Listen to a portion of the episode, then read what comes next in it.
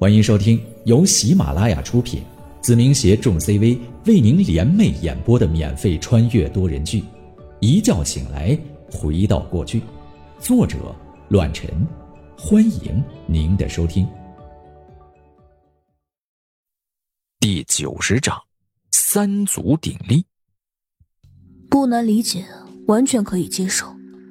我笑着说道：“以白三爷的头脑和手段，有野心很正常。”不会甘心屈居人下，更何况，北王即便是手眼通天，一旦真的把北林氏分割出来，他也不会贸然再来抢夺，因为有些事情根深蒂固，早就潜移默化的归属了北林氏，而不是当年的林邦。这也是我考虑到的，但我只能说，希望如此吧。白三爷脸上凝聚着复杂，看向了窗外的昏暗，说道。他不抢，正如你所说的那样，北陵市是个偏于小城，价值不是很大，完全可以舍弃。但你相信我，北王不会让我随心所欲，他会有惩罚我的那天。只希望那个时候的我，可以扛得下来。先不论别的，三爷这份胆魄，就让晚辈佩服。以茶代酒，敬你一杯。同时感谢您今日的出手相助。我端起茶杯一饮而尽，同时白三爷也给足了面子，喝了面前斟满茶水的杯子。我帮你是为了帮我自己，所以你不用感谢我。我们之后还是敌人，而且是我难得的敌人。白三爷颇有兴致的看着我，开口说道。如果没有你出现，我也不会这么快做出这个决定。任何力量如果失去了对手，都会停滞不前。有了你的突然加入，我才有信心把如今的灵榜变得更加强大。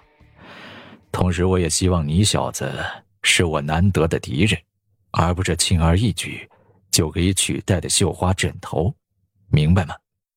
白三爷的赞赏。作为对手，宁浩心领了，但你我都明白，想要存在于北林市，我们暂时都不能覆灭，不然的话，是上头打压的对象。我还好一些，力量毕竟隐藏的很好，但林邦不同，树大招风，劣迹斑斑。我如果不存在，让上头忌惮，他们会以最快的时间取缔您的存在。我微微一笑。思索了几秒钟，恍然大悟的说道：“如果你我是两头相争的饿狼，那么方自清那家伙，就是匍匐的狮子，没错吧？”哼，果然，说了这么多，还是瞒不住你。不错，不错，后生可畏呀。白三爷站起身来，点了点头，看向门口。其实我最开始也担心你和方子清深度合作，但看起来，你的聪明比我想象中的更加厉害，手段也不容小觑。有你这个敌人很有意思，至少不会白白便宜了方子清那个老东西。北陵市不大，容不下你我，当然，我也不会因为和你相争，给别人做了嫁衣。今天的事情就到此为止吧。明日依然照旧。哎，对了，直接离开就好，这里我会安排。说完，白三爷就走到了门口，慢慢的停下了脚步，回头认真的打量着我。如果有一天输给你，我还真不觉得意外。当然，我也会尽可能的让你臣服。如果你觉得欠我一个人情，哼。真有那么一天的话，给我白家留个后。看着消失在门口的身影，我不知为何有种复杂的情愫。枭雄所指之人也不过如此吧？他白三爷胆识、阴谋、手段，的确可配为枭雄二字。此时此刻，无论我和白三爷日后怎样为敌，这样一个男人，可以承受得起我对他的敬佩。同样，他也是我目前最钦佩的对手，没有之一。月色朦胧，我开着车子独自返回，回到了影子的总部。云遮蔽月，慢慢消散，看起来像是宁静祥和，实际上却是阴云累累。北王，林北王，你到底是怎样的存在呢？是否有一天我会了解你更多一些？是否有那个时候我能站在你的层次？宁王，您回来了。钱瑞见我回来，连忙站起身来。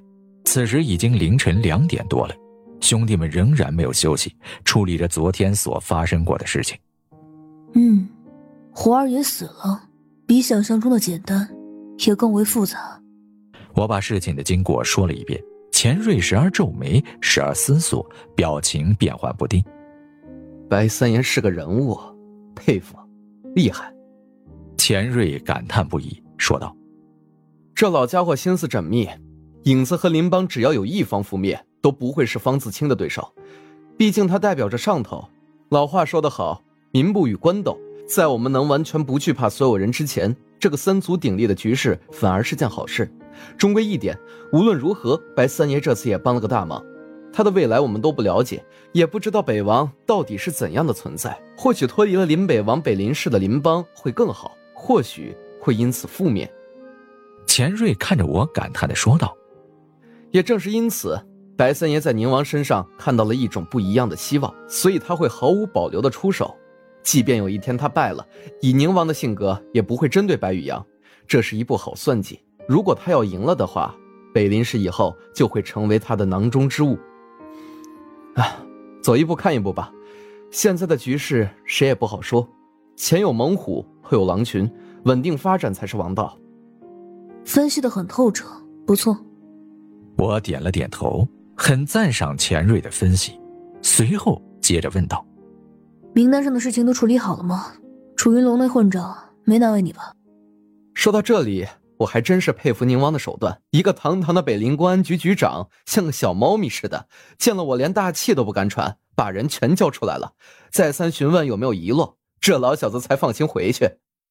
钱瑞笑了笑，接着说道：“影子的兄弟们处理的很好，没有落下丝毫的马脚，都解决干净了，除了那个绰号鬼狐的家伙。”鬼狐，我有些疑惑，反问道：“没有这个人的资料吗？”钱瑞摇头，只知道一个名字，其余一片空白。希望是个不棘手的角色吧，不然的话还真有点麻烦。这件事儿就告一段落吧，已经很晚了，兄弟们都累得够呛，着急一下。去食堂吃点东西，然后好好休息两天。办公室有独立的食堂，影子平时就餐问题就在这里解决。厨师也都做足了筛选，安全、放心、可靠。好，我叫他们一下，宁王也一起去吧。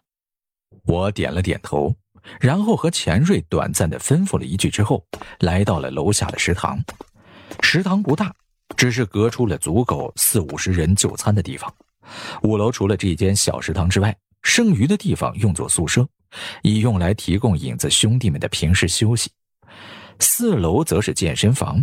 所需要的器材应有尽有，另外三层就是秦风中文网的工作总部了，并不被影子占用。影子兄弟们不停的和我聊着天，他们的脸上充斥着疲惫的同时，更是凝聚着激动。这一天可谓是见识颇多，增长了很多实力与阅历，让影子的整体实力配合默契，以及行事手段更是上了一层楼，蜕变了很多。厨师们不停地忙活着，包起了热腾腾的饺子。不论别的，光是几个厨师就足以撑起一家五星级饭店的后厨。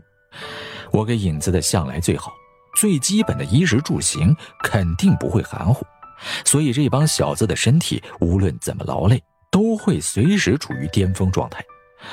饭还没好的时候，大家还热火朝天地聊着天，餐厅的房门被打开。紧接着走进来几个包得跟木乃伊似的家伙，他们正是阴影受伤的几人。张龙走在最前头，头顶缠着纱布，还有些血迹，胳膊上也被吊了起来，打上了石膏，但整个人仍旧乐乐呵呵，一副无所谓的架势。紧接着，他的身后是刀子高汉，这小子比张龙严重的多，拄了个拐杖，从上至下被包得像个粽子。但从进来开始，仍兴奋不已地和兄弟们打着招呼，没有丝毫疼痛带来的些许皱眉。我操，宁王也在啊！高汉惊讶地看着我，紧接着不好意思地笑了笑，想挠头，但胳膊被包扎得太过结实，根本动弹不得。哎，丢人了，丢人了，让宁王看笑话了，下次不会了。哈哈哈。随后，子弹季凌风和眼睛侯磊搀扶着情报文博走了进来，他们两个因为是暗箱操作，不用露面，所以没受伤。但文博大腿中了一枪，行动极为不便，而他的身体也受了一些皮外伤，整个人浑身是血之外，最大的特点就是极其颓废，脸色苍白，愧疚地低下了头，根本不敢抬头看任何一位兄弟，更何况我还在这里。不用在医院待两天吗？我看着狼狈的几人，缓缓开口问道：“不用。”这点小伤，该处理的都处理了，养两天就痊愈了。张龙一屁股坐在了我的身旁，哎呦了一声，接着说道：“哎呀，就这么跟你们说吧，医院那个逼地方，那就是坑钱的。处理好伤口，在那里那也是养着，回来也是休息，还不如在这里待着还舒心呢。等换药的时候再去上几回就可以了，哪有那么娇贵呀？”咱们呢，就是注定了腥风血雨。要是这点苦都受不了的话，那还玩个屁呀！是不是，兄弟们？是。哼，好样的，龙哥！牛逼！阴影的兄弟们是我们的楷模。行了，赶紧做，吃顿热乎乎的饺子，然后好好休息两天。听到我这么说，张龙松了口气，然后有意无意的开口说道：“哎。”元芳，后来赶紧扶着文博进来，咱们吃顿饺子。这口可是盼了大半天喽。让他自己走。我站起身来，神情冰冷，目光放在了文博的面孔上，没有丝毫感情语气的开口说道：“耗子，我说，让他自己走过来。”我没有在意张龙的提醒。依旧执着的厉声吼道，没有丝毫想这么了了收场的意思，可以说是有些不依不饶。其余成员叹了口气，没有多说什么，尴尬的看着大家的兄弟文博。本集播讲完毕，感谢您的收听，下集更精彩。